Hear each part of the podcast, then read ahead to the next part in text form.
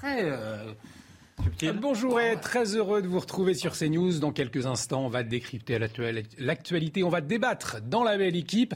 On en parle dans un instant, mais avant le journal avec vous, Mickaël. Euh, Mickaël Dorian, bonjour. Bonjour Olivier, bonjour à tous et à la une de l'actualité. Jean-Marc Reiser attendu à la barre pour le cinquième jour de son procès aux assises euh, du Bas-Rhin, accusé de l'assassinat de Sophie Le Tan en 2018. Son interrogatoire devrait débuter à 14h30. Noémie Schulz, bonjour. Vous euh, suivez le procès au tribunal de Strasbourg. Euh, l'interrogatoire de Jean-Marc Reiser est très attendu. La Cour veut savoir précisément ce qui est arrivé à Sophie Le Tan le jour de sa disparition. Absolument. La question euh, que tout le monde se pose ici, c'est saura-t-on à la fin de ce procès comment Sophie Le est morte? Rien n'est moins sûr. Hein. Ce matin, des médecins légistes sont venus dire qu'il était impossible d'avoir des certitudes. Le corps de Sophie Le a été retrouvé euh, plus d'un an après sa mort dans un état de décomposition euh, avancé.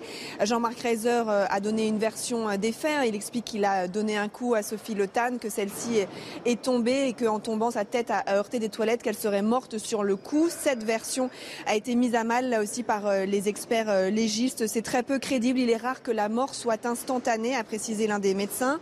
Seul Jean-Marc Reiser sait en vérité ce qui s'est euh, passé le jour de, la disparition de Sophie Lotan et on ne peut rien attendre de lui. C'est en tout cas ce que dit l'avocat de la famille de la victime. Il ment sur tout, le temps. reconstituer les derniers instants de la victime, c'est en tout cas, vous l'avez dit, l'objet hein, de cet interrogatoire cet après-midi. Comprendre aussi si Jean-Marc Reiser a tendu un piège à, à Sophie Comme le pense l'accusation, lui dit qu'il l'a croisé par hasard euh, ce jour-là.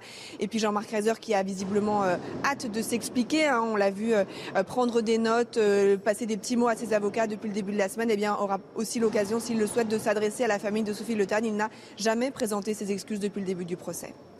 Merci beaucoup Noémie Schulz en direct du tribunal de Strasbourg. Les images sont signées Florian Paume pour CNews. Elisabeth Borne étudie aujourd'hui 41 propositions pour sauver les urgences. Les soignants attendent beaucoup de cette mission flash du gouvernement, notamment la revalorisation des salaires et un tri plus efficace des patients. C'est ce qu'a pu constater Antoine Estève au centre hospitalier d'Arcachon en Gironde.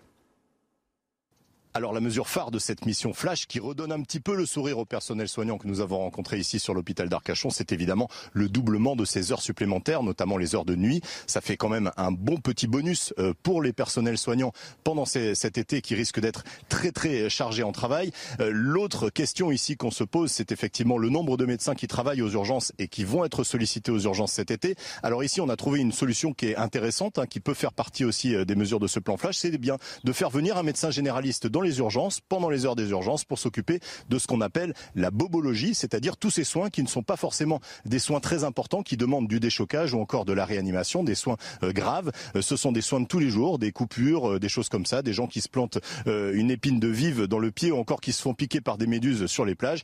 Tout cela peut être soigné par un médecin généraliste au cœur des urgences. Ça peut désengorger un petit peu.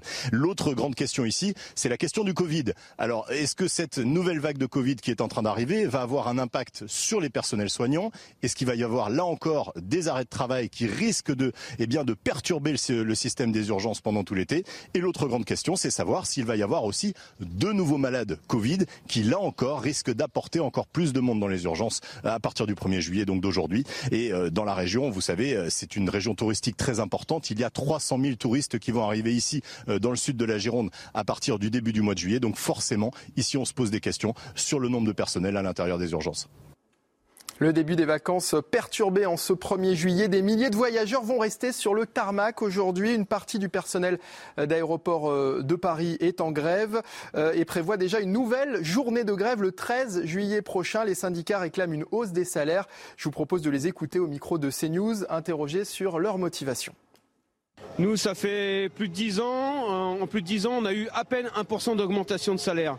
Et quand on voit l'inflation chaque année, euh, c'est un problème. En tout cas, ce qui est sûr, c'est qu'il y a un gros mécontentement euh, depuis des mois.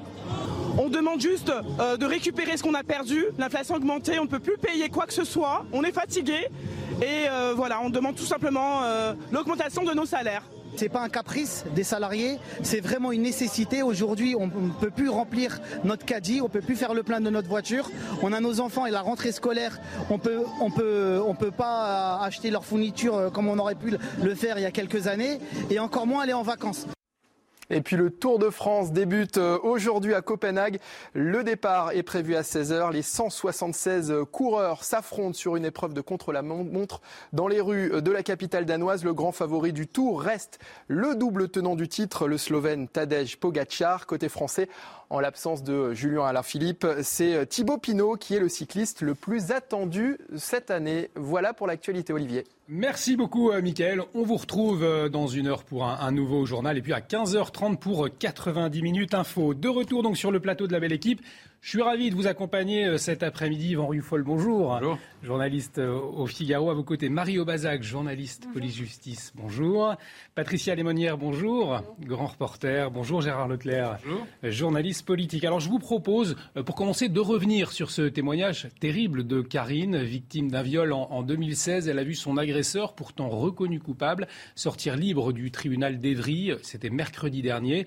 Hier, elle s'est exprimée sur CNews, dénonçant une injustice. Un témoignage qui fait beaucoup réagir les Français aujourd'hui et des interrogations sur cette décision de justice. Karine qui est donc revenue hier sur son histoire chez Jean-Marc Morandini. On l'écoute. Je rentrais du travail, euh, en fait, un, soir de, Enfin, je rentrais du, travail au, restaurant que je fermais. Il devait être, je sais pas, à minuit. J'ai été abordée par un chauffeur de taxi qui, qui me disait que c'était c'était dangereux de se promener tout seul le soir comme ça et qui proposait une course gratuite pour me ramener chez moi. Et je vous l'ai fait assez rapidement parce que c'est un peu, c'est un peu difficile. Pardon. J'ai même plus de larmes. Je suis désolée. Euh, et en fait, une fois dans son taxi en bas de chez moi, un peu plus loin, il, il, m'a forcé à faire une fellation. Et il, il a passé ses, ses doigts partout. Enfin bref, et, pour lui, tout ça, c'était normal. Après, il m'a demandé mon numéro de téléphone, il, m'a laissé, et aujourd'hui, il dit qu'il comprend pas parce que pour lui, tout ça, c'était consenti. Ça fait 25 ans qu'on m'élève en me disant que la justice de ce pays, elle est juste, elle sera juste. Donc, donc oui, j'ai confiance en la justice, mais aujourd'hui, pardon, hier, elle nous a trahis. Et j'espère qu'elle va réparer ça parce que je sais qu'elle est capable de ça aussi un, témoignage poignant, Marie. Et ce qui interroge, c'est vrai, c'est que l'auteur des faits est ressorti libre du tribunal et pourtant il a été condamné. Oui, effectivement, il a été reconnu euh, coupable pour euh, deux viols, celui à l'encontre de Karine que l'on vient d'entendre témoigner, un viol sur une autre jeune femme et pour une agression euh, sexuelle. Alors on a eu accès à une partie des motivations de la cour d'assises d'Evry. Elle estime effectivement que la contrainte morale est caractérisée, notamment face à la forte insistance de cet homme, à la pression physique qu'il a exercée sur les victimes dans un habitacle fermé, puisque en fait à l'époque il était chauffeur de taxi et il abordait ces victimes de cette manière-là. Dans ses motivations, la Cour, elle a rappelé la gravité des faits, la multiplicité à l'encontre euh, des euh, victimes en état de vulnérabilité, mais elle a aussi en parallèle retenu la situation familiale de cet homme, qui est père d'un enfant euh, de deux ans, le fait qu'il ait une bonne insertion professionnelle, une vie stable, le fait qu'il n'avait commis aucune infraction euh, depuis 2016 et qu'il était suivi par un psychothérapeute euh, depuis dix ans. Cet homme, il risquait jusqu'à 15 ans de prison. Il a été condamné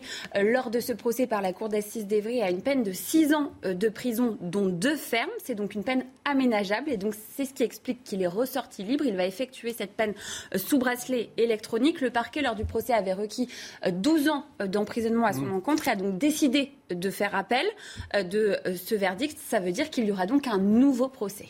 Patricia, au-delà des, éléments du dossier, merci d'ailleurs Marie pour, pour ces précisions, il y a quand même une notion symbolique, c'est-à-dire que euh, cet auteur des faits ressorte libre en même temps que les, victimes, et on comprend, c'est insoutenable. Pour Alors, justement, c'est sur ce point-là que je voudrais juste vous demander une question. J'ai cru comprendre, et c'est pour ça que je m'adresse à vous, euh, il était libre avant, il, a comparu libre.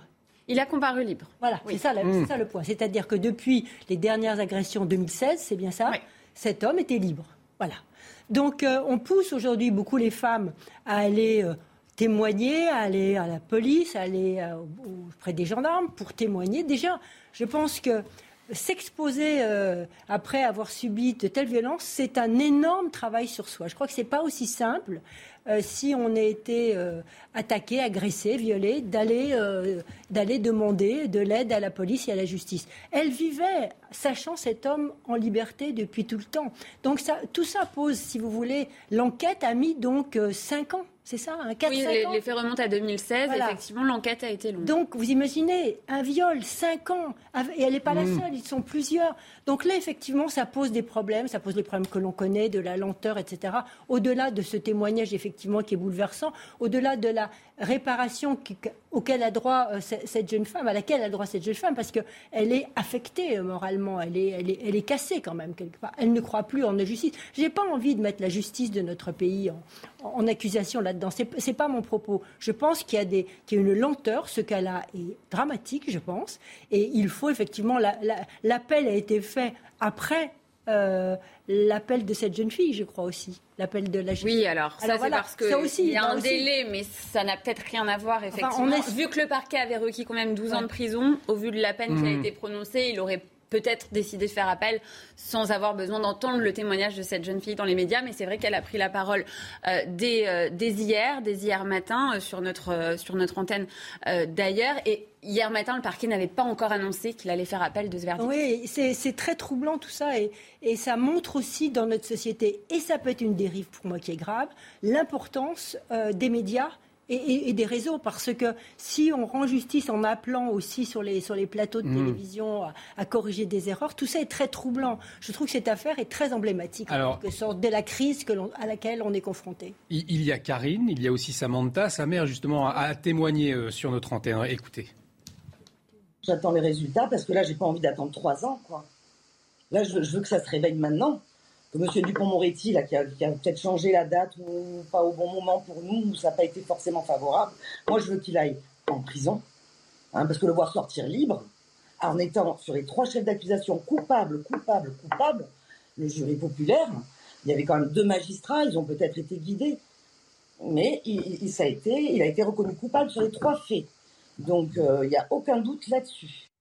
Gérard Leclerc, l'incompréhension, on le voit hein, chez toutes les victimes bien compréhensible, c'est effectif. C'est très très étonnant.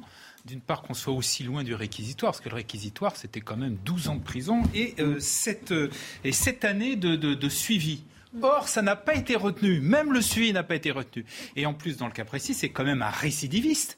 Hein, je crois qu'il y avait combien de... Il avait été condamné en 2013 pour une agression sexuelle euh, sur mineur. Euh, un an de prison avec sursis. Donc récidiviste. Donc tout mm. ça est quand même, c'est assez étonnant. Alors bien, bien évidemment, les raisons, j'imagine, qui ont influé le, le, verdict, c'est ce qui a été euh, rappelé, le fait que depuis, semble-t-il, il se comporte bien, il a une famille, il a un enfant, il a une profession, etc. Mais enfin, ça ne, ça ne, ça n'explique pas, ça ne justifie pas effectivement qu'il puisse sortir libre de prison. Surtout, je vous dis, avec ces, ces, ces cet élément, c'est pas la première fois, c'est un récidiviste. Donc c'est un. Et dernière chose, il y a au-delà de la, la, peine de prison, elle est nécessaire, me semble-t-il, parce que effectivement c'est un crime, un viol, c'est un crime. Hmm. Mais en plus, il y a quand même cette, cette idée le, fait qu'il n'y ait pas un suivi obligatoire et véritablement sérieux et, immédiat. ça c'est incroyable. Parce que la différence entre un violeur et un, autre, un autre délinquant, un, meurtrier, c'est que chez le, chez le, violeur, il y a quand même un côté, si je puis dire, pathologique. Mm-hmm. quoi c'est-à-dire qu'on sait qu'il y a des pulsions, etc. Et donc qu'on en soit encore à condamner uniquement à de la prison, comme je vous dis, comme n'importe quel délinquant, sans prendre en compte cette dimension qui est quand même particulière aux violeurs, c'est vraiment c'est étonnant. Voilà. Yvan Rufol, deux ans, 12 ans requis, euh, on le disait, il en prend euh, la moitié, euh, de ferme, le reste en sursis probatoire. C'est un, échec pour l'instruction. Et les deux ans aménageables, hein, attention. Et les deux ans aménageables. Oui, c'est une peine aménageable. Aménageable, donc il ne va pas en prison, c'est pour ça. Il aura un bracelet. Moi, j'ai toujours été très mal à l'aise pour commenter des décisions de justice parce que je trouve qu'il y a une, antinomie entre le droit et l'émotion. Là, nous sommes envahis naturellement très légitimement par l'émotion, par euh, ce que, le, témoignage de la victime. Nous sommes envahis par la victime, nous sommes envahis par la parole de la victime, mais en même temps, la justice se rend à travers des règles de droit. Et moi, je ne suis on est sommé maintenant d'être juge soi-même et de, faire d'être le juge d'appel presque de ces décisions. Moi, je n'aime pas ça. Donc, euh, je ne peux pas répondre à votre question. Je vois bien, en effet, qu'il y a une émotion très légitime, mais je ne connais pas les motivations de la justice. Je ne suis pas juge moi-même et j'aurais plutôt tendance à dire que la justice, a priori, a une présomption de, de, véracité. Mais en même temps, j'entends bien que quand je dis cela, tout le monde va hurler en disant que la justice doit, que la victime doit se faire entendre également. Mais si l'on n'entend que l'émotion dans le droit, si l'on n'entend que l'émotion à travers la justice, est-ce que la justice peut vraiment rendre un verdict sous la pression, en plus de l'opinion, sous la pression des médias? Euh, Moi, je suis, encore une fois, je, ne sais pas. Je, ne sais pas comment monter cela. Marie, la, victime a 10 jours pour faire appel, hein, c'est cela? Alors le parquet de toute façon a fait appel, donc il y aura euh, de toute façon euh, un, nouveau procès, euh, parce que là, ce qu'il faut peut-être préciser pour rebondir sur ce que vous disiez, c'est que ce verdict, il a donc été rendu par une cour d'assises, et une cour d'assises, elle est composée certes de trois magistrats professionnels, trois juges, mais il y a aussi un jury populaire composé de six citoyens français qui ont pris part également mmh. dans, dans cette décision. C'est peut-être important de le rappeler. Il est bientôt 14h15, euh, le moment de faire un nouveau point sur l'actualité. Et puis, euh, juste après, on, parlera de ce, drame bouleversant à Nice. Euh, mercredi soir, un enfant ukrainien de 5 ans a été renversé et tué par une personne qui circulait à vive allure en trottinette. On en parle dans un instant. Mais tout de suite, le rappel des titres, et c'est avec Mathieu Rio. Au moins 10% des maternités françaises sont en fermeture partielle faute de soignants. C'est le chiffre donné par le syndicat de sages-femmes ONSSF et l'association Santé en danger. Les maternités sont contraintes de sacrifier certaines activités pré- et post-naissance pour se concentrer sur les accouchements. Le nombre de détenus dans les prisons françaises est encore en hausse. C'est 71 000 personnes incarcérées au 1er juin pour environ 60 000 places opérationnelles. La densité carcérale est donc de 118% contre 109% il y a un an. Du football à présent avec une nouvelle qui va ravir les fans des Canaries. Le FC Nantes annonce avoir trouvé un accord pour le transfert de l'international français Moussa Sissoko. Le milieu de terrain fera donc son retour en France après 9 ans, 9 ans en Angleterre. Le FC Nantes, vainqueur de la Coupe de France, disputera la Ligue Europa la saison prochaine. Alors on va parler dans un instant de ce drame bouleversant à Nice, mais peut-être un, dernier mot, parce que vous, vous en parliez euh, euh, encore sur ce, cri de, désespoir de cette jeune fille qui se sent trahie par la justice, et vous le disiez notamment sur l'absence de, soins pour, pour, pour, ces violeurs condamnés, et, le temps long, hein, c'est cela Patricia. Bah Oui, c'est-à-dire que cet homme aurait dû être je ne sais pas, on, ne sait pas s'il a été pris en charge. Mais en tout cas, j'ose espérer, j'aimerais qu'il fût pris en charge immédiatement après ses actes. Et, après le premier, puisqu'il a déjà fait une agression, nous a dit autour de 2013-2014. Donc cet homme aurait dû être en suivi. Hmm. Et, je crois que sur, autant on ne peut pas, je suis d'accord avec Yvan, commenter une décision de justice tant qu'on n'a pas lu euh, tous les arrêtés, tout ce qui a été écrit et, comment c'était justifié. Mais autant on peut s'étonner sur cet fait, manque de suivi, euh, procès beaucoup trop tard. Euh, par rapport aux faits.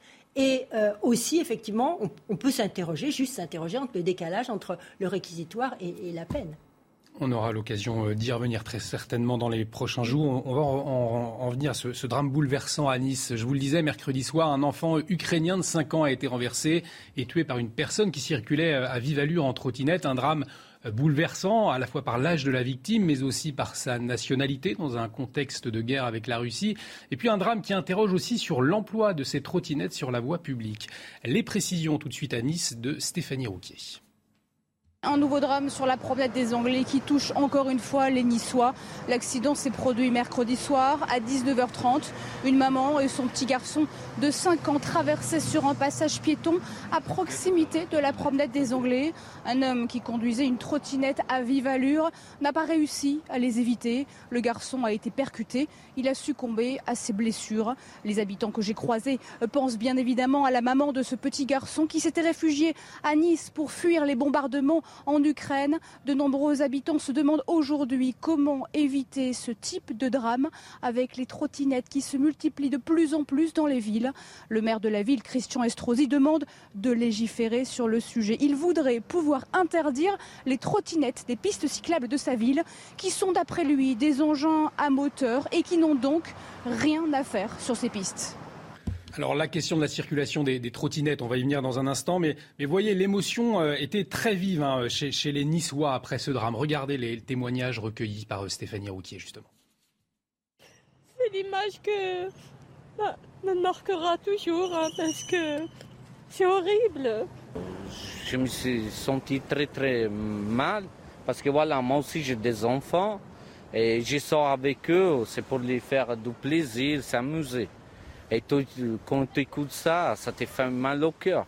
Alors, le gros problème qu'il y a euh, ici sur la promenade des Anglais, effectivement, c'est que euh, vous avez une guillotine euh, systématique et il n'y a aucune indication pour les piétons qui puissent leur informer attention, comme sur un passage à niveau, regardez à droite, regardez à gauche.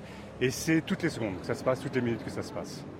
Alors ce drame doit nous donner envie d'adresser à la communauté ukrainienne tout entière un message d'émotion, de solidarité, puisque ce petit garçon de 5 ans, il était arrivé aussi euh, avec sa maman il y a peu pour fuir la guerre, Yvan euh, Rioufol, donc difficile de, trouver les mots finalement face à ce drame.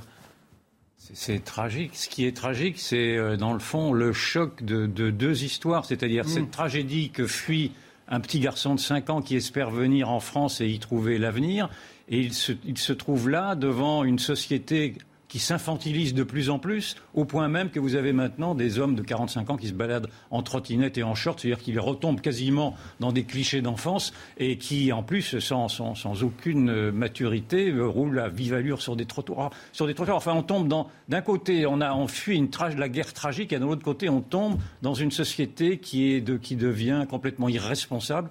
Et ce pauvre enfant en est victime de ce choc-là et moi, son histoire est absolument bouleversante de ce point de vue.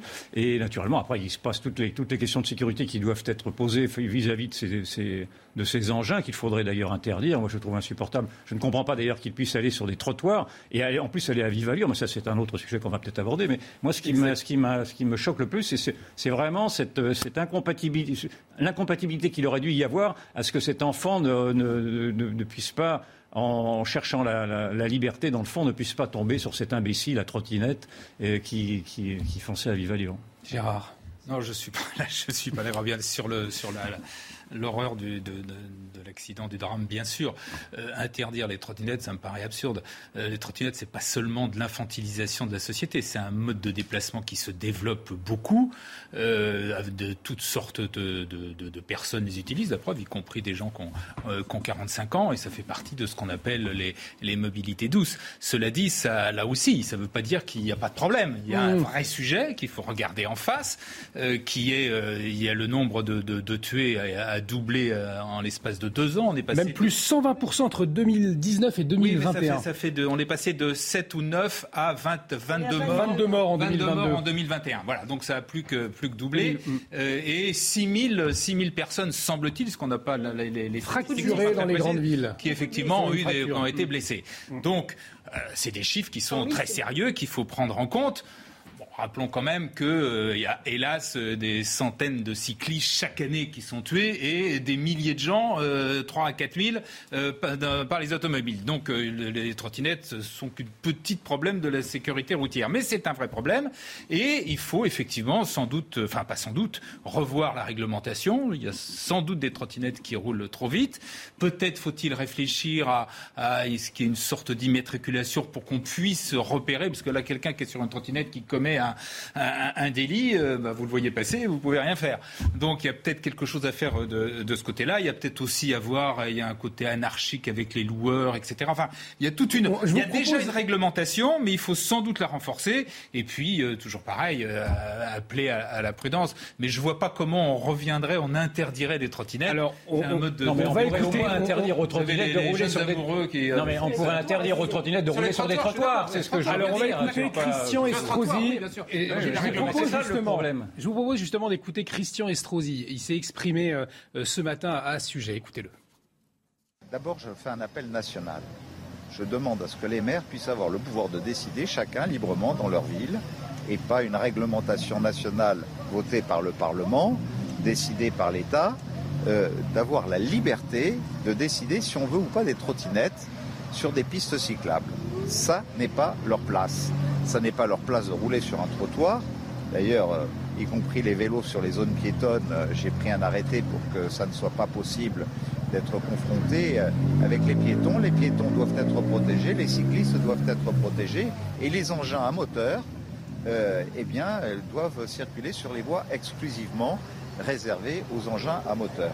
Alors Patricia, pour Christian Estrosi, ce sujet des trottinettes, c'est aux villes de s'en emparer, euh, en fonction des spécificités urbaines finalement de, chaque métropole. C'est une bonne piste. Euh bah, plus on se, rapproche des utilisateurs, des consommateurs et, de leurs responsables, c'est-à-dire le maire, effectivement, mieux c'est. C'est lui qui a le plus sentir ce dont a besoin sa ville. Mais je crois que cette question de mobilité, de nouvelles, de nouvelles mobilités, comme on le dit avec tous les trottinettes, les vélos, les, scooters, les voitures, les bus, enfin bon, on ne sait plus où on en est. Euh, ça pose le problème, un problème qui moi qui m'est cher, c'est le mhm. problème du vivre ensemble.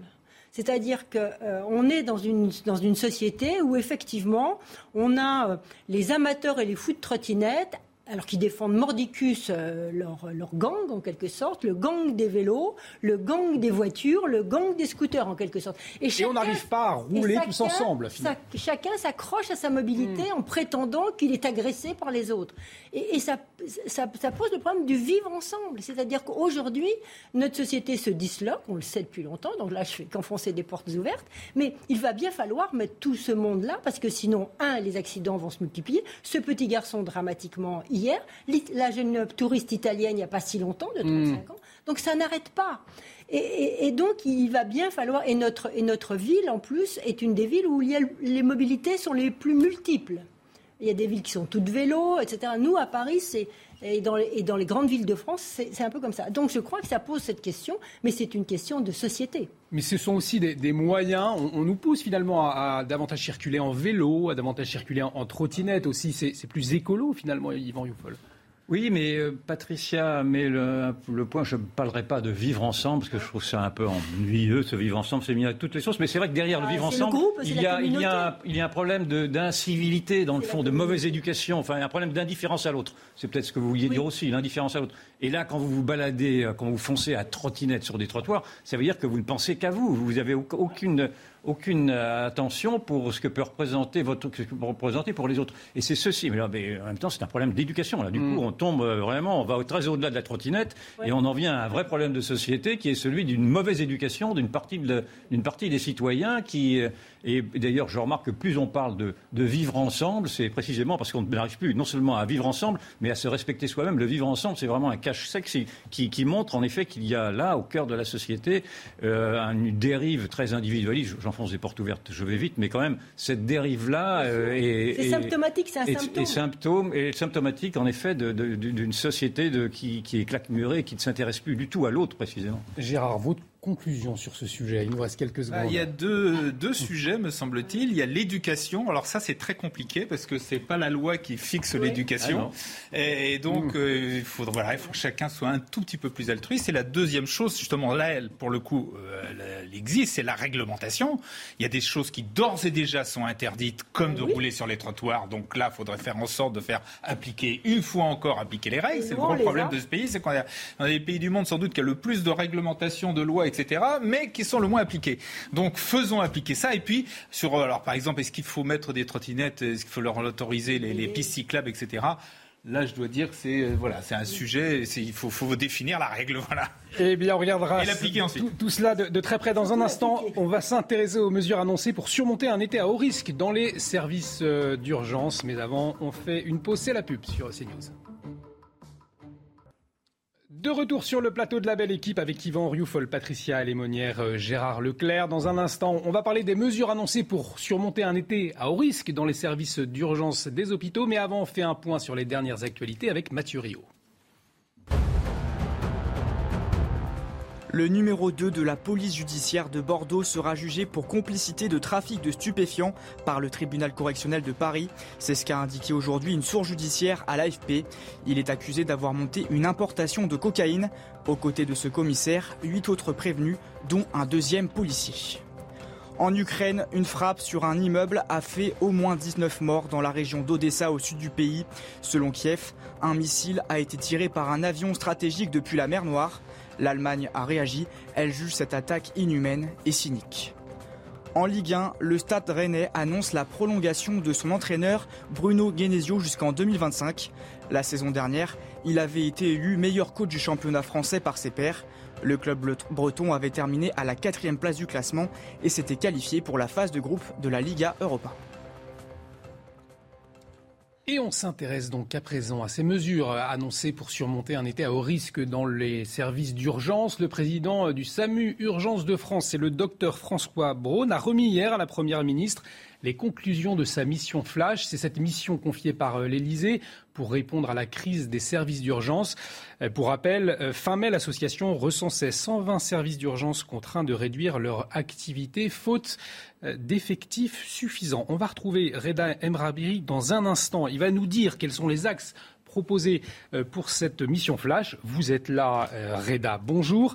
Alors dites-nous tout, euh, qu'est-ce qu'on doit retenir de, ce rapport? Alors c'est un document de 60 pages qui a été remis à Elisabeth Borne avec trois axes forts, trois idées fortes que je vais vous détailler afin de faciliter la gestion de cette période estivale si particulière. Le premier point, la mission flash recommande de réguler les admissions aux urgences, de ne plus pouvoir eh bien, avoir accès aux urgences que pour les seules urgences vitales, notamment la nuit et ainsi inciter la population à notamment composer le numéro 15, le numéro du SAMU avant de se déplacer aux urgences. Le deuxième point, c'est une revendication qui est prioritaire notamment pour le personnel hospitalier, c'est augmenter la rémunération des médecins, les médecins qui travaillent notamment la nuit et pendant les ponts, une augmentation de 100 euros bruts pour une heure défiscalisée. On sait, l'augmentation des salaires, ça concerne tout le personnel hospitalier, notamment ça s'est accentué avec la crise du Covid-19. Et puis troisième point, pour faire face à la pénurie des effectifs, vous voyez, faire appel aux soignants retraités volontaires pour reprendre une activité.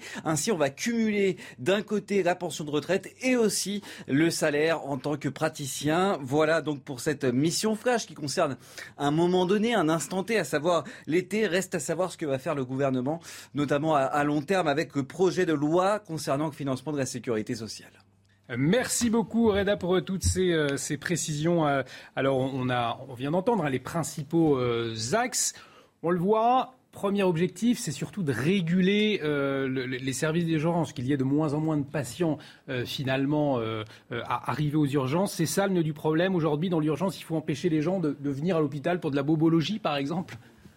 Oui, moi je pense que c'est en tout cas, c'est sans doute le cœur du problème. Oui. Mmh. Aujourd'hui, les urgences ne sont plus des urgences. C'est-à-dire que tout le monde va aux urgences d'une part parce que c'est simple, deuxièmement c'est gratuit, euh, et troisièmement, alors ça pour le coup c'est un vrai sujet aussi, c'est qu'on trouve de moins en moins de médecins de ville, notamment il n'y a plus euh, la nuit, la garde, etc.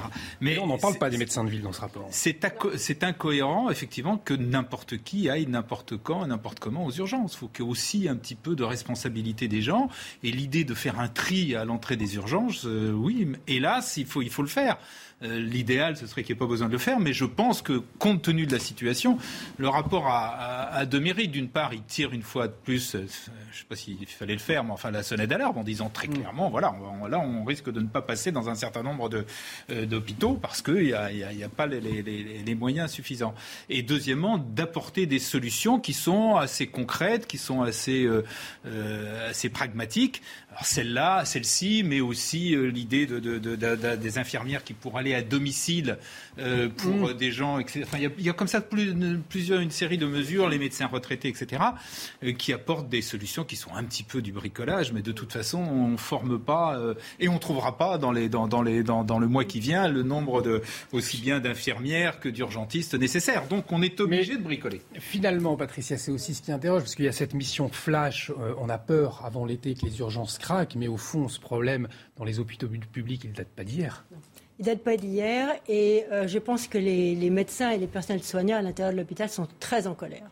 Parce que cette mission flash, la personne qui a rédigé cette mission flash faisait partie avec deux autres médecins euh, de l'équipe qui conseillait le président de la République pour sa campagne. Le docteur François Braun, oui, donc. Pour, la campagne euh, présidentielle. Donc depuis janvier, en théorie, il aurait dû alerter le président en lui disant ça va craquer.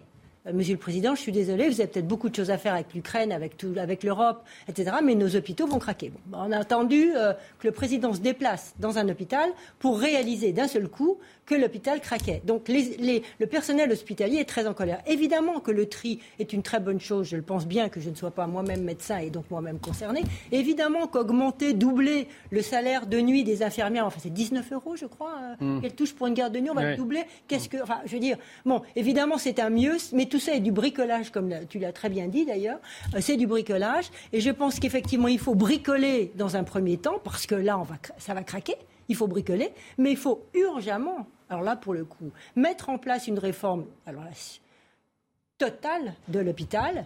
Et là, tout le monde allait. Pas besoin de faire un autre rapport, pas besoin de faire une autre enquête. Le Sénat, l'Assemblée, tout le monde a étudié. On sait ce qu'il faut faire. Il suffit d'interroger même les jeunes médecins seuls qui sortent euh, qui viennent de finir leur internat pour leur demander ce qu'il faut faire. Je peux vous dire, si on veut les retenir, il faut les écouter parce qu'ils vont tous partir dans le privé.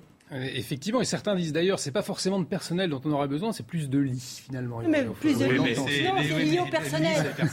on ferme des lits parce qu'il manque de personnel. Voilà, mais et, certains disent, euh, on, peut, on, a suffisamment d'effectifs pour traiter, mais on peut pas accueillir aussi des. Non, plus d'effectifs. Yvan Rioufol. Moi, je m'intéresse aux mots qui sont employés pour cette politique de la communication. Ça me paraît être de la poudre aux yeux, parce que vous l'avez dit, c'est du bricolage. Genre, quand vous parlez de mission flash, déjà, on a l'impression que ça va être une mission euh, d'une efficacité inouïe qui va répondre dans l'immédiateté à des urgences, et, etc. Alors qu'on voit bien, en effet, que c'est une mission qui, ne, pourra répondre à rien tant que le problème ne sera pas posé sur le fond. Parce que le problème aujourd'hui de l'inefficacité du système hospitalier en général, et plus singulièrement de l'engorgement des, urgences, c'est un problème qui est connu depuis. Euh, des années et des années. On nous avait rebattu les oreilles en disant que le système hospitalier était le meilleur au monde. C'était il n'y a pas si longtemps que ça. 2001. Avant, avant le Covid, en tout cas, on a bien vu, euh, une fois que la, que la marée haute s'est retirée après le Covid, qu'elle elle laisse naturellement l'hôpital public dans un état de délabrement inouï. Et on ne va pas me faire croire que c'est cette prétendue mission flash qui va répondre dans l'urgence et dans l'efficacité à ce problème-là, qui est un problème qui n'a jamais été posé. Donc c'est d'abord le problème qui n'a jamais été posé, qui, devrait, qui mériterait d'être mis en accusation presque. Et, pardon?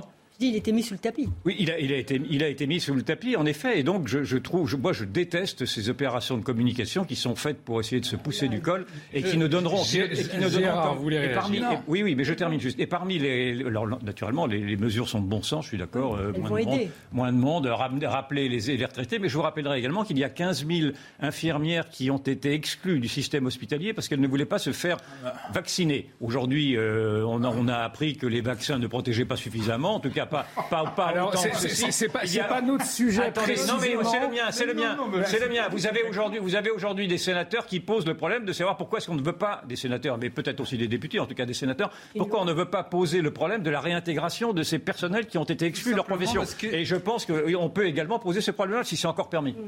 Euh, bon, problème, déjà sur les infirmières, vous avez peut-être remarqué que le, le, Covid flambe de nouveau de façon spectaculaire. C'est bien, bien il y a toujours le même problème. Donc c'est bien précisément pour cela. Donc interrogeons-nous, puisque le, puisque le Covid flambe, interrogeons-nous de savoir pourquoi est-ce que les, vaccinations n'arrivent pas à maîtriser ce Covid. Excusez-moi, mais sauf que la grande différence, c'est qu'il y a très peu heureusement de gens qui sont hospitalisés et les formes graves, grâce à la vaccination, n'existent plus. Précisément. Mais je vois pas comment on pourrait réintégrer dans l'hôpital des personnels soignants qui risquent de vous coller le ah ben moi je le, moi, je le ah vois parfaitement. oui, mais Écoutez, vous, beaucoup de alors, le, le, débat, le débat, on l'a eu vous avez le Covid, excusez-moi, c'est plus un argument. Bref, pardonnez-moi. Le débat, on l'a déjà eu, on l'aura certainement. Alors, je reviens. Un, sur la mission Flash, il y a une urgence, c'est pas absurde de voir qu'est-ce qu'on peut faire rapidement, même si, comme je l'ai dit, c'est un peu du bricolage sur l'hôpital. Euh, il ne faut pas non plus tomber dans la démagogie. Euh, réformer l'hôpital, c'est pas aussi simple que vous le dites. C'est un vrai sujet. Je rappelle que la tarification aujourd'hui qui, fonctionne a été mise en, à l'époque les agences régionales de santé, etc. C'est Sarkozy qui avait mis ça en place et à l'époque c'était pas considéré comme quelque chose de scandaleux. Aujourd'hui, à l'expérience, on voit qu'effectivement il y a un côté administratif qui est beaucoup trop lourd à l'hôpital qu'il faut réformer, mais euh, euh, il faut le faire, bien évidemment. Mais d'une part, n'oublions pas que quoi qu'on dise, le système hospitalier français reste un des systèmes les meilleurs au monde et les gens sont non, non, non, non, vous ne pouvez pas dire ça. Bien soigné dans les hôpitaux. Ah oui, bien soigné, c'est bon, bah, bah oui, enfin, encore, un encore, ça d'abord pour soigner les gens. mais encore, non, mais attendez, on parle de l'accès aux soins, là. Gérard, vous terminez, chacun votre tour. Ceux qui passent par l'hôpital, quand même, reconnaissent, admettent que ça, sont quand même en général bien soignés. Et deuxièmement, il faut certes réformer l'hôpital, mais c'est quelque chose qui est compliqué, qui ne se fait pas d'un coup de baguette magique. Avec, euh, oui, mais et puis n'oublions jamais quand même une dimension que tout le monde allègrement euh, parfois oublie, c'est que qu'on le veuille ou non, il y a aussi derrière ça la santé n'a pas de prix, mais elle a un coût selon la formule. C'est-à-dire qu'on est on est dans des contraintes financières. La France est un des pays qui dépense le plus d'argent pour son système de santé et c'est très bien. Mais euh, on est obligé, hélas, de, de, de, tenir également les cordons de la bourse à l'hôpital. Non, mais on, connaît les mots, on connaît les mots du système de santé. Ils ont été notamment établis par le professeur Perromort.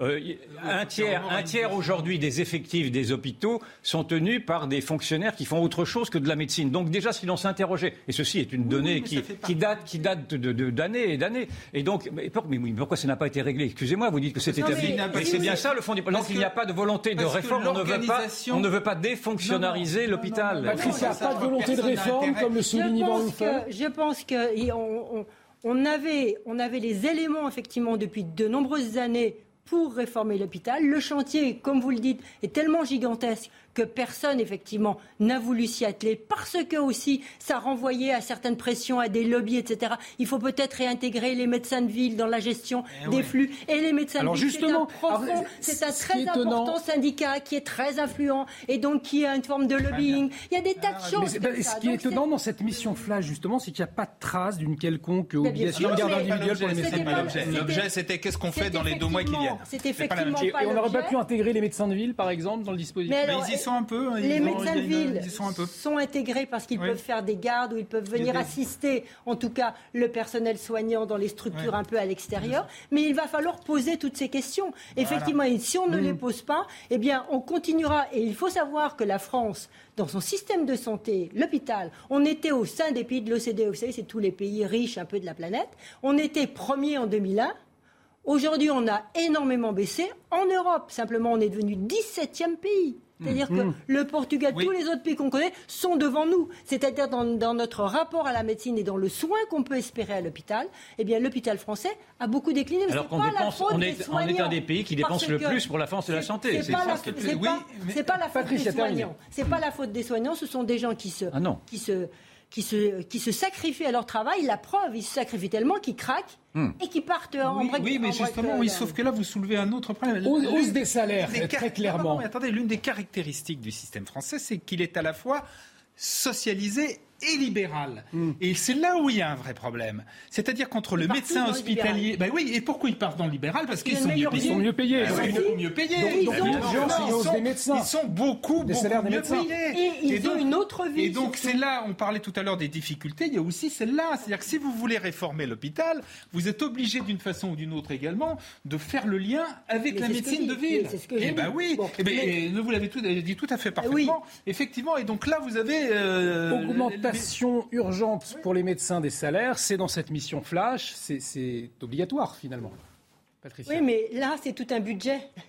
Parce que si vous remontez tous les salaires de tout le personnel hospitalier à l'hôpital, c'est colossal. Donc il va falloir faire des sacrifices sur des postes de fonctionnaires. vous voyez, le chantier est mmh. tellement important que personne n'a osé. Parce que vous allez avoir des grèves. Forcément, il va y avoir des lobbies, il va y avoir des, gens qui vont peut être contents. C'est logique. Quand vous allez dire à un médecin de ville qui s'est finalement. Alors il y en a qui, les médecins classiques qui avaient les grandes salles qu'on a tous connues, où on attendait, qui finissaient à 20 21h30, vous les appeliez et répondaient. Ils existent encore, mais ils sont de moins en moins nombreux. Moi, je connais des médecins qui ne regardent même plus leurs mails pour répondre à leurs patients parce qu'ils en ont trop, etc. Donc, si vous voulez, il y a aussi un sacerdoce qui... C'est vécu différemment, il y a peut-être voilà, moins comme une vocation, peut-être. Un besoin d'art de mm. vivre et puis un plus d'individualisme. On revient toujours à la même chose.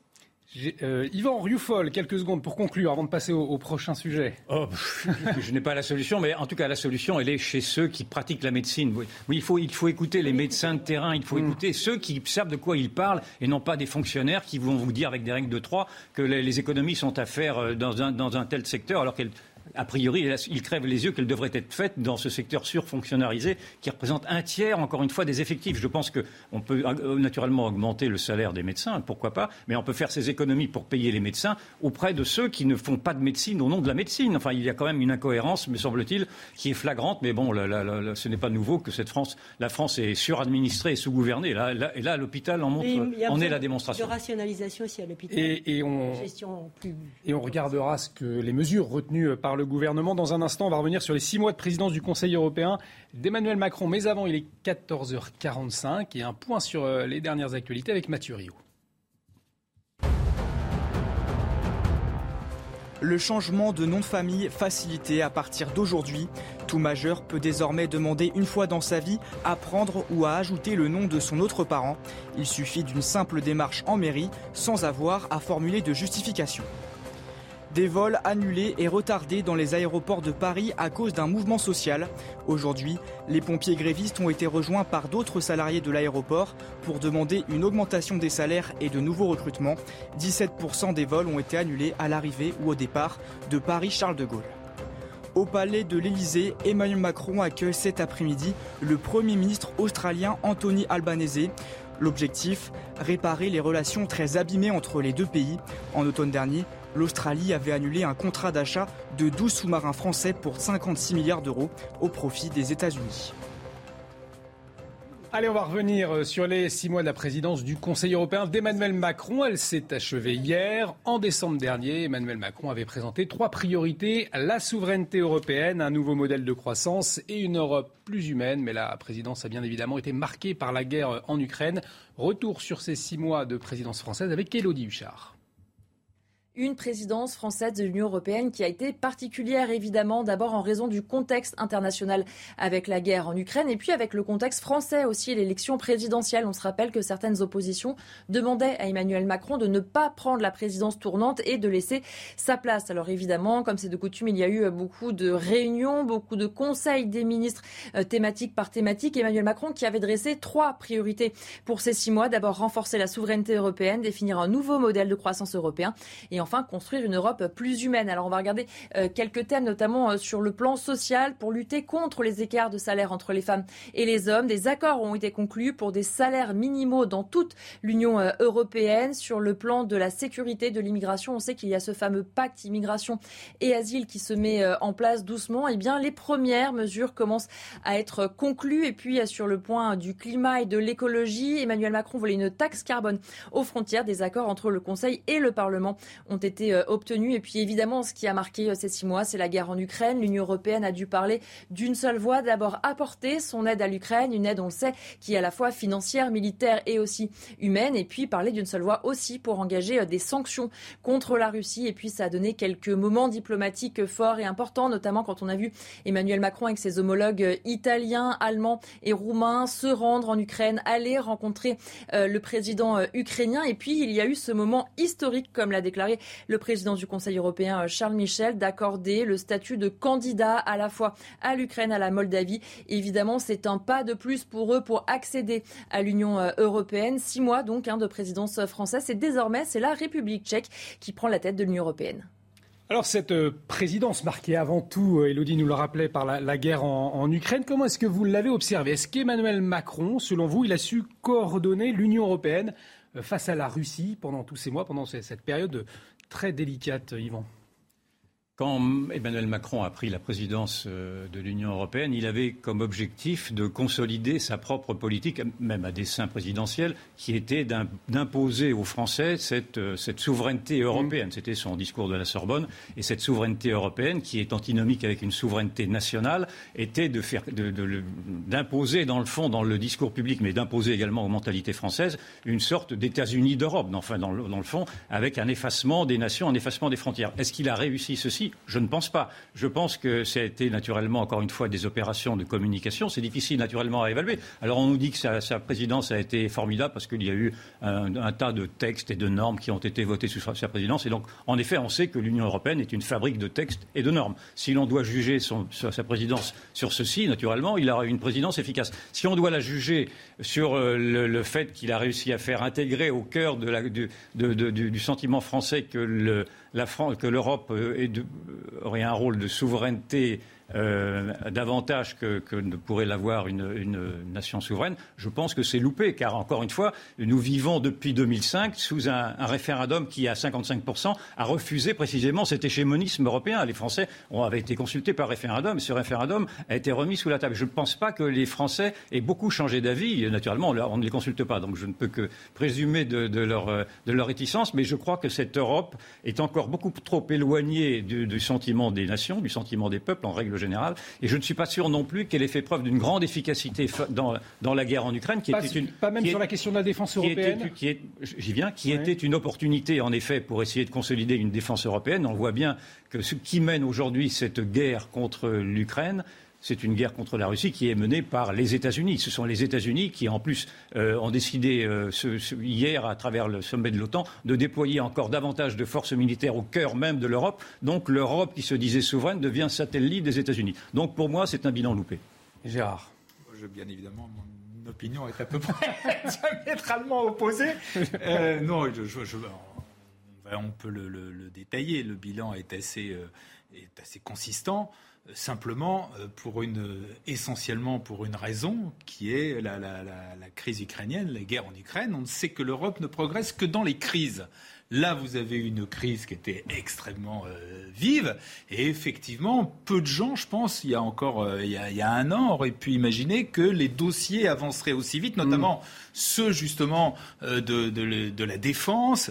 vis-à-vis de l'Ukraine, on a l'Europe s'est quand même mise d'accord, ce qui n'était pas, du tout évident au départ. Quand on voit les fractures qu'il peut y avoir au sein de l'Europe, s'est mis d'accord sur des paquets de sanctions. Elle s'est mise d'accord sur les aides aussi bien financières que militaire à, l'Ukraine. Elle s'est mise d'accord, elle a avancé beaucoup sur la, les questions d'Europe de la défense, y compris l'Allemagne, qui a décidé de mettre 100 milliards dans, le budget de la défense. Mm. Donc tout ça est, quand même assez, assez spectaculaire. L'Europe a également progressé sur d'autres sujets, comme ce qu'on a appelé le paquet climat, c'est-à-dire il y a quand même la, taxe carbone aux frontières, il y a la, fin du moteur thermique en 2035. Alors on peut être d'accord ou pas d'accord, mais au moins on doit constater que tout, sur tous ces dossiers-là, ça a avancé. De même sur le salaire minimum européen ou sur euh, l'égalité salariale homme-femme. Là, c'est plus des textes, mais enfin, quand même, tout ça va. Dans... Donc, il y a eu un, certain nombre d'avancées.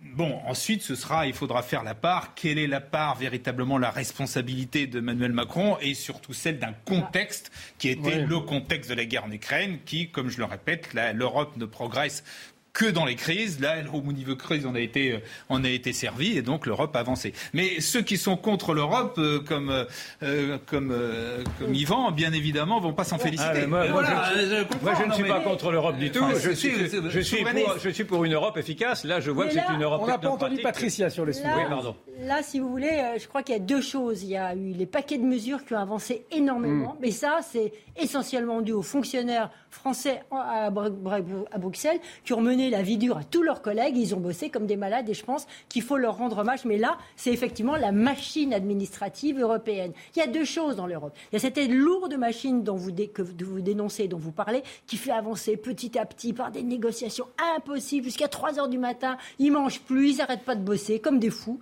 Nous, on ne sait pas, on voit les résultats après. Il y a ça. Et puis il y a les politiques. Et les politiques, là, c'est effectivement la solidarité par rapport à la, Russie, c'est les paquets de sanctions, c'est tout ça. Il euh, faut voir aujourd'hui. Ça, c'était maintenu. On y a gagné en mmh. force au niveau politique. Il faut voir comment euh, les opinions publiques vont pas commencer à s'effriter parce que bah, mon porte-monnaie hein, passe avant ma solidarité.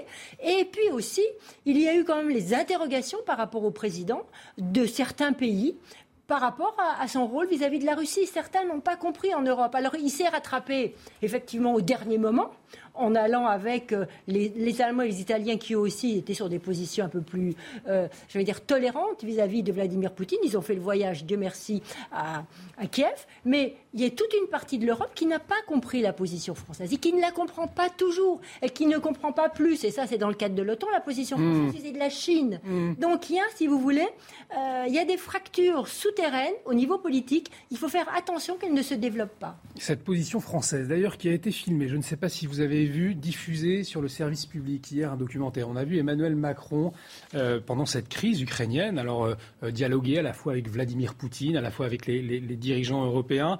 Une, opération de, communication finalement aujourd'hui c'est enfin, c'est un peu, ce serait un peu désagréable pour, euh, pour ceux qui ont fait ça, notamment Lagage, qui, je trouve, a fait un documentaire formidable. Alors, Beau bien évidemment, c'est pas un documentaire qui est, euh, qui est sévère, qui est critique, mais c'est un, c'est un vrai reportage. Moi, j'ai trouvé absolument formidable. C'est vrai, que ça permet de voir le quotidien, la réalité. Voilà, euh, voir comment tout ça s'est fait, et, c'est, c'est sincèrement très, vraiment très intéressant. oui, le président, en tant que responsable dans ces six mois de l'Europe, en quelque sorte, se doit complètement euh, de dialoguer et de représenter l'Europe. Il, a eu, le, président français a voulu maintenir et la campagne électorale et sa, position à la tête de l'Europe. Il aurait pu décaler. Et effectivement, là, la guerre est tombée et donc il a été aspiré pratiquement. Et je crois qu'en plus, il aime ça. C'est-à-dire qu'il a découvert l'international, en quelque sorte, en devenant président. Il adore ça. Et, c'est un pro-européen avant tout. Allez, on va euh, faire une petite euh, pause. On revient dans un instant. On va continuer de parler euh, politique avec l'élection d'Éric Coquerel à la très convoitée présidence de la Commission des finances à l'Assemblée. Un profil qui divise. Éric Coquerel, on en parle dans un instant, mais tout de suite, c'est la pub. De retour sur le plateau de la belle équipe, Éric Coquerel, un profil qui divise. On en parle dans un instant, mais tout de suite, bonjour Mickaël, le journal avec vous, il est 15h. Rebonjour euh, Olivier, bonjour à tous. Départ euh, en vacances mouvementé pour des milliers de voyageurs qui vont rester sur le tarmac euh, aujourd'hui. Une partie du personnel d'aéroport de Paris est en grève et une nouvelle journée de mobilisation est déjà prévue pour le 13 juillet prochain. Les syndicats réclament une hausse des salaires. Je vous propose de les écouter. Ils étaient interrogés au micro de CNews. Nous, ça fait plus de 10 ans. En plus de 10 ans, on a eu à peine 1% d'augmentation de salaire. Et quand on voit euh, l'inflation euh, chaque année, euh, c'est un problème. En tout cas, ce qui est sûr, c'est qu'il y a un gros mécontentement depuis des mois. On demande juste de récupérer ce qu'on a perdu. L'inflation a augmenté, on ne peut plus payer quoi que ce soit. On est fatigué. Et voilà, on demande tout simplement l'augmentation de nos salaires. C'est pas un caprice des salariés, c'est vraiment une nécessité. Aujourd'hui, on ne peut plus remplir notre caddie, on peut plus faire le plein de notre voiture. On a nos enfants et la rentrée scolaire, on peut, on peut, on peut pas acheter leurs fournitures euh, comme on aurait pu le faire il y a quelques années, et encore moins aller en vacances. Et dans le sud, l'aéroport de Marseille-Provence est aussi touché par un mouvement de grève à l'initiative de la CGT-FO et de la CFE-CGC. La mobilisation devrait durer jusqu'à lundi prochain. Nouveau euh, refus d'obtempérer en Isère entre les communes de Villefontaine et Saint-Quentin-Falavier. Un gendarme a été blessé après avoir été euh, percuté par un dealer en fuite. L'homme a été surpris en pleine transaction et a tenté de prendre la fuite. Il a été interpellé juste après l'accident et bien connu des services de police. Le gendarme, lui, a été euh, hospitalisé. Les opérations de la police aux frontières se multiplient pour lutter contre les filières euh, d'immigration clandestine. La police s'attaque notamment aux entreprises qui emploient des étrangers sans titre de séjour. Reportage en Seine-et-Marne signé Marie Conan et Florian Paume. Sur cette camionnette est inscrit le nom d'une société française de construction. Vous pouvez l'appeler votre patron, s'il vous plaît? Quand les agents de police procèdent à son contrôle, ce sont des papiers italiens que lui présentent ses passagers. Mais bon, on a des faux, donc euh, je suis pas sûr qu'ils soient italiens. Et ce policier a raison de douter car après vérification, les ouvriers sont démasqués. Ce sont deux ressortissants albanais qui ne parlent pas un mot de français et qui sont trouvés, qui déclarent travailler pour un patron français, alors qu'ils n'ont pas d'autorisation de pouvoir travailler sur le territoire français. C'est notamment dans ce but, lutter contre la filière d'immigration clandestine, que cette opération a été organisée. Au total, 25 policiers aux frontières et 14 douaniers ont été mobilisés sur ce péage d'autoroute. Ils enchaînent les contrôles de camionnettes, mais également de bus. Douane, dans le cadre de recherche de produits stupéfiants, trafic de stupéfiants, contrebande de cigarettes. Et en ce qui concerne euh, la police aux frontières, on va rechercher euh, principalement les faux documents et euh, des étrangers en situation irrégulière.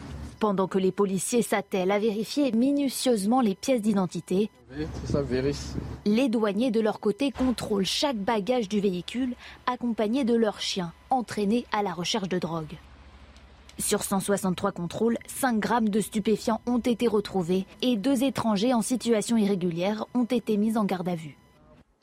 Après deux années euh, gâchées par euh, la pandémie, cette saison s'annonce particulièrement euh, radieuse pour les professionnels du tourisme. En Provence-Alpes-Côte d'Azur, les taux de réservation sont en forte augmentation. Reportage sur la Côte Bleue à Saucé-les-Pins, signé Stéphanie Rouquier. À quelques mètres de la Grande Bleue, les équipes de cet hôtel de Saucé-les-Pins ont retrouvé le sourire. Après deux années moroses, cette saison s'annonce riche en touristes. Pour juillet, on est, il me reste quelques dates où j'ai encore de la place, mais j'ai beaucoup de dates en complet. Euh, voilà, les personnes qui veulent venir chez nous pour une semaine, c'est foutu. Il fallait s'y prendre avant. Ça porte de chiffre d'affaires va nous permettre d'investir encore plus. Et dans le recrutement, oui, on recrute et on cherche encore. Dans toute la région, les professionnels du tourisme enregistrent des taux de réservation en forte hausse. Un taux à 71% pour le mois de juillet en moyenne, alors qu'en 2019, il n'était que de 55%.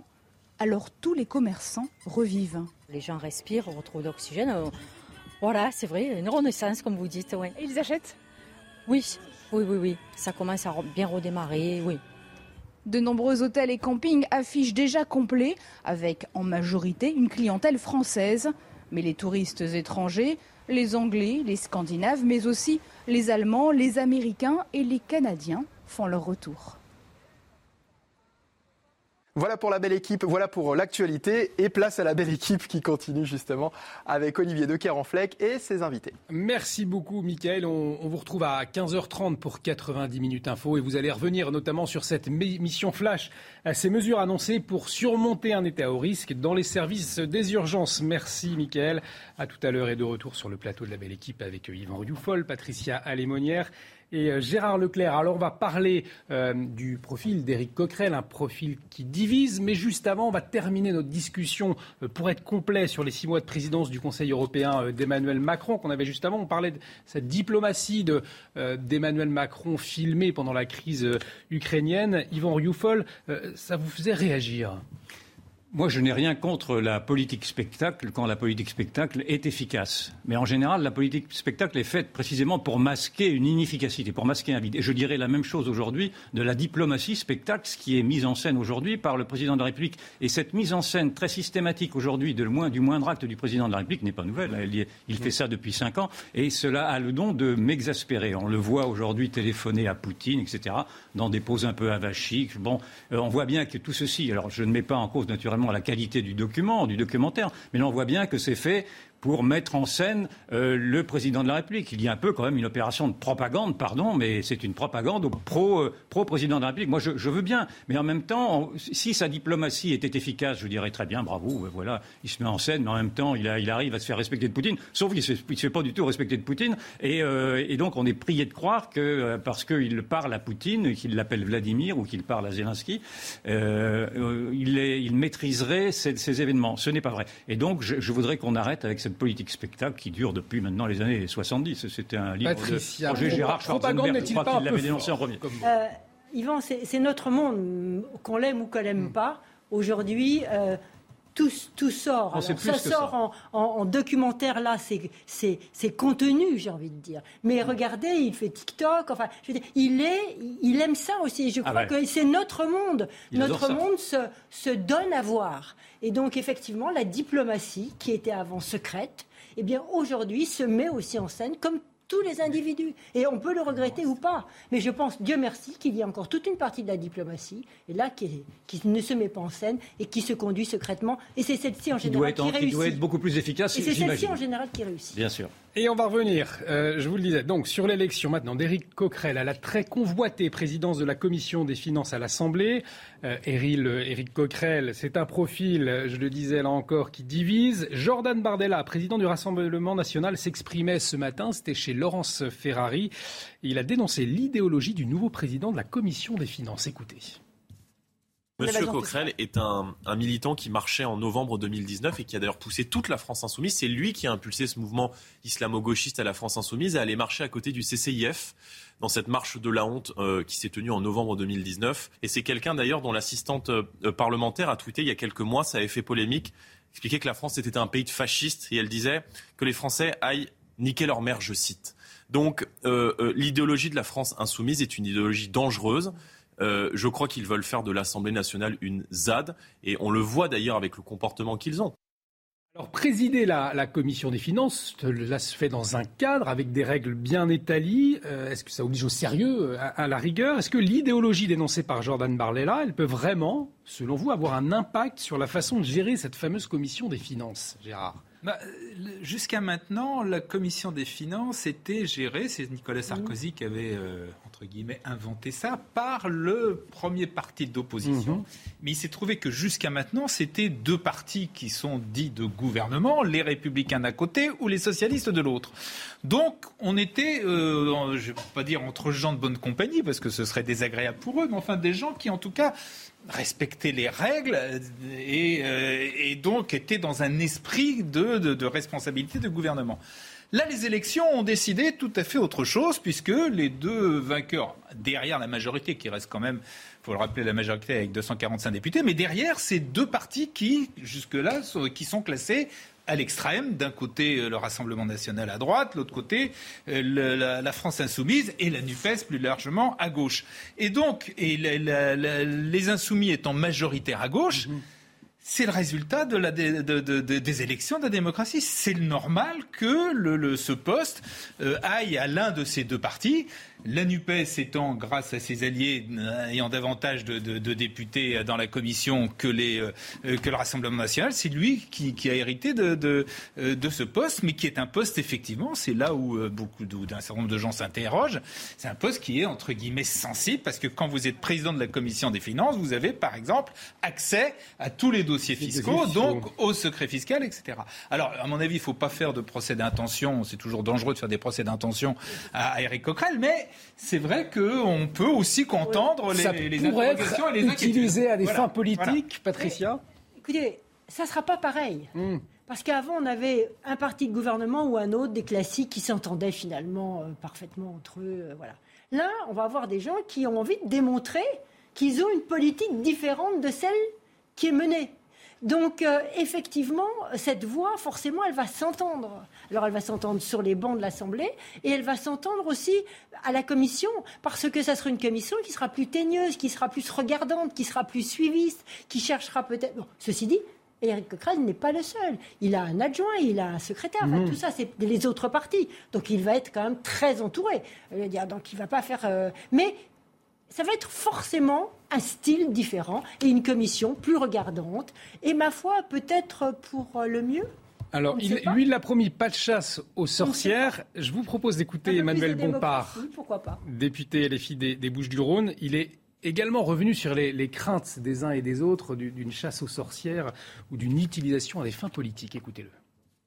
Contrairement à ce que j'ai entendu euh, pendant la campagne, on va dire, de, de l'élection de ce président de la commission des finances, c'est pas un objet qui permet de lancer des vendettas personnels ou je ne sais quoi. C'est pas du tout notre état d'esprit. Chasse aux sorcières, a dit Mais non, bien évidemment. écoutez, Eric Coquerel est président de cette euh, commission. Elle revient traditionnellement à l'opposition. C'est une commission qui est notamment en charge d'examiner euh, sur les aspects budgétaires le fait que les différentes propositions de loi, euh, bon, bah, sont sérieuses d'un point de vue budgétaire. On va faire ce travail. Après, il est vrai, et ça on ne s'en cache pas, que si il faut lancer des initiatives euh, des commissions d'enquête sur les questions de fraude et d'évasion fiscale, nous le ferons, mais nous le ferons de manière collective. Donc euh, de ce point de vue-là, si certains sont inquiets euh, par le fait qu'on le fasse, ils ont raison d'être inquiets parce qu'on va le faire. Yvan, Patricia nous disait à l'instant, au fond, c'est peut-être pour du bien, pour plus de démocratie, cette élection. Moi, je suis pour les alternatives, les, pouvoirs équilibrés. Et de ce point de vue-là, je pourrais soutenir votre raisonnement. Mais votre raisonnement achoppe tout de même sur une première une première évidence, c'est que le premier parti d'opposition aujourd'hui, c'est le Rassemblement national, que l'on l'on le veuille ou pas, c'est ainsi. Ce n'est pas la France insoumise. Euh, la gauche est en effet majoritaire au, fruit d'une coalition, mais le parti, les partis restent le parti majoritaire, le, premier parti majoritaire reste le Rassemblement national. Donc si l'on avait appliqué à la lettre la coutume, en tout cas la règle, c'était ce, ce, poste revenait au Rassemblement national. C'est pas un groupe d'opposition. Non, c'est les députés qui votent. Oui, d'accord. Mais la, règle, non, mais la règle était d'avoir de, donner ce parti, de ce. La règle, c'est que la majorité se retire Excusez-moi, on, on, fait une confusion entre le parti et une coalition qui a éclaté dès le deuxième jour de son élection. Et donc, vous l'avez bien vu, où cette coalition s'est divisée immédiatement quand elle est arrivée au Parlement entre le, parti de Mélenchon, les communistes, les Verts et les socialistes. Donc, il y a eu déjà là une sorte de malhonnêteté, si je puis dire. Mais bon, Très bien, j'accepte bien entendu ce, verdict-là, mais alors, enfin, ce, le Front républicain a marché. ce résultat, oui, le Front républicain a marché. Maintenant, il va falloir assumer ces responsabilités-là, parce que la droite, si elle avait pu, elle aurait très bien pu se, maintenir ou en tout cas donner son aval au Rassemblement national. Elle a préféré, et la droite et la majorité ont préféré faire venir la France insoumise plutôt que le Rassemblement national. Voilà la leçon qui est à donner. Et or, D'accord, très bien. Mais la, France insoumise, ce n'est pas, enfin en tout cas la coalition euh, NUPES, ce n'est pas quelque chose d'anodin. C'est en effet une coalition qui a manifesté pour une majorité d'entre elles avec les islamistes en, en, en 2019. C'est une formation qui, euh, qui, est donc proche de l'islam radical. C'est une formation qui cautionne le communautarisme. C'est une formation qui a beaucoup d'ambiguïté avec le nouvel antisémitisme quand il s'agit euh, de, de, vouloir fustiger Israël à travers sa politique, etc. On a vu qu'une partie de ceux-là même euh, avait, avait reçu euh, M. Corbyn, qui a été euh, le travailliste anglais, mm. qui avait été exclu de son parti justement par ses ambiguïtés antisémites. Donc, moi, je veux bien que l'on me dise que c'était le Rassemblement national qui était le parti le plus dangereux, mais il va falloir que cette, euh, cette droite politique et cette majorité politique assument le fait qu'elle fasse venir aujourd'hui un parti qui est pro, qui flirte avec l'islam radical, qui nous déteste. Moi, je trouve que c'est une folie furieuse et cela montre l'irresponsabilité du monde politique aujourd'hui et de, ce cordon sanitaire qui ne veut plus rien dire, ni du point de vue sanitaire quand il s'agit d'appliquer euh, des, politiques sanitaires d'ailleurs, ni encore pire du point de vue politique, parce que dans, dans les deux cas, c'est la démocratie qui est malmenée. On continue d'en débattre dans un instant, mais il est 15h15. Tout de suite, un point sur les dernières actualités avec Mathieu Rio. Les allocations d'assurance chômage augmentent de 2,9% à partir d'aujourd'hui. Un coup de pouce qui concerne 95% des demandeurs d'emploi indemnisés, soit 2,1 millions de Français. L'allocation minimale par jour passe de 29,56 euros à 30,40 euros. C'est un autre changement de ce 1er juillet. Les nouvelles voitures seront obligatoirement équipées de boîtes noires.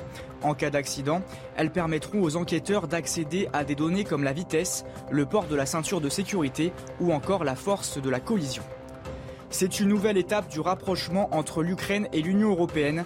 Le pays a commencé à exporter son électricité de manière significative via la Roumanie. Selon Volodymyr Zelensky, l'électricité ukrainienne peut remplacer une part considérable du gaz russe consommé par les Européens. C'est aussi une nouvelle source de revenus pour Kiev. Et on évoquait à l'instant cette ambiguïté dénoncée par le Rassemblement national euh, sur euh, la différence entre première force d'opposition, groupe parlementaire. Euh, la députée LFI Danielle Obono s'est exprimée à ce sujet, justement. Écoutez.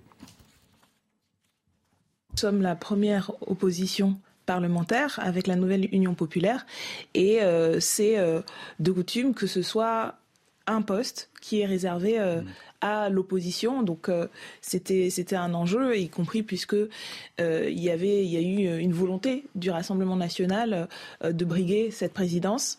Et donc il est heureux, de notre point de vue, que la coutume républicaine ait été respectée, à la fois le fait que nous ayons cette présidence et que ce ne soit pas le RN qui, qui ait pu l'avoir. Patricia, la coutume, elle a été respectée parce que voilà, on entend oui, c'est une force d'opposition, c'est pas un groupe. Il, y a, eu un vote. Hmm.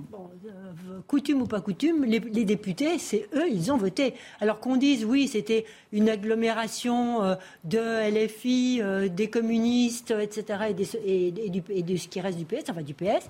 Bon, ou que ça soit que cette coalition tienne pas la route ou tienne la route, que le vote se soit fait avec l'appui d'autres députés, puisque c'est le cas. De toute façon, les députés, on les a élus. La France a élu mmh. une assemblée. L'assemblée s'est prononcée. À partir de là, il faut qu'on respecte. On ne va pas commencer euh, à ne pas respecter les, choix, les choix de nos députés. En revanche, je pense que cette assemblée va donner vraiment du fil à retordre au Premier ministre. Cette NUPES, elle va, pouvoir être solidaire, unie pendant combien de temps, Gérard? Alors ça, on va le voir, parce mm. qu'effectivement, sur le programme, d'une façon générale, par exemple sur l'Europe, mais aussi sur les questions économiques, mm. euh, là, on sait très bien qu'entre socialistes et, nucléaires, socialistes, communistes et insoumis sont pas du tout sur la même ligne, sur un certain nombre de questions, et sur des questions extrêmement importantes. Euh, sur la retraite à 60 ans, sur le blocage des prix, sur, euh, sur toute une série de questions, et bien évidemment sur le nucléaire. Euh, donc là, ça va être, ça va être intéressant. intéressant, oui, ça va être intéressant. On va voir ce qui va se passer. sur le, la, la, la, la, commission des finances, il faut quand même souligner qu'elle a un rôle très très important, mmh. notamment sur l'acte majeur de l'Assemblée, qui est le vote du budget. Et là, quand vous avez un président de la commission qui est dans une telle opposition, parce que entre là, pour le coup, entre le, programme, entre la politique gouvernementale et la eh ben, on va voir. On va, voir. Personne ne peut répondre. Mais euh, on va voir comment ça va se passer. Mais ça risque d'être extrêmement compliqué. D'un mot simplement sur le, pour, euh, sur le vote. Euh, là, pour le coup, c'est la commission des, des, finances, des députés de la commission des finances qui ont voté. Et la République en marche n'a pas voté, ce qui est normal, puisque ah justement l'idée c'est de laisser à l'opposition cette présidence, donc elle n'a pas à intervenir. Si elle était intervenue dans un sens ou dans l'autre, pour le coup, elle faussait le jeu. Elle laisse les oppositions euh, voter, et, il se trouve que bah, dans les oppositions, comme la, NUPES n'est pas toute seule, enfin du moins les insoumis... c'est un vote des députés. C'est un vote, il y a rien, mmh. sincèrement je trouve que là-dessus il n'y a rien à dire. La seule chose éventuellement c'était peut-être aux, députés LR... Il y a, évidemment à dire de la part des députés LR qui n'ont ah pas oui, ça c'est autre chose, mais c'est pas la non, mais je, parle de cela. Et moi, je remarque une chose.